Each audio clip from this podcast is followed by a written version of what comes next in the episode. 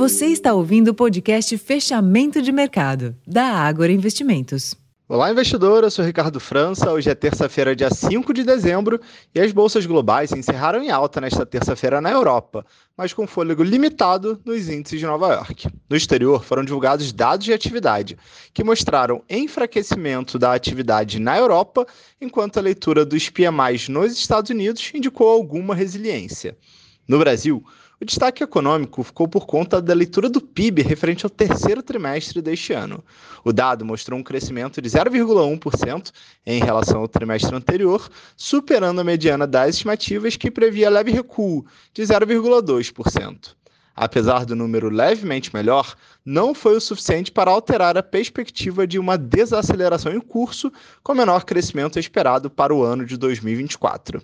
Nos mercados, a bolsa teve oscilação entre bandas estreitas ao longo do dia, encerrando em leve alta de 0,08% aos 126.903 pontos, com um giro financeiro movimentado de 23 bilhões de reais. Nos demais mercados, o dólar fechou em baixa de 0,5%, cotado aos R$ 4,93, enquanto os juros futuros apresentaram movimentos contidos. Nesta quarta-feira, a agenda norte-americana reserva a pesquisa ADP sobre a, sobre a geração de vagas no setor privado. Já no Brasil, a Anfávia divulga a produção e vendas de veículos referentes ao mês de novembro.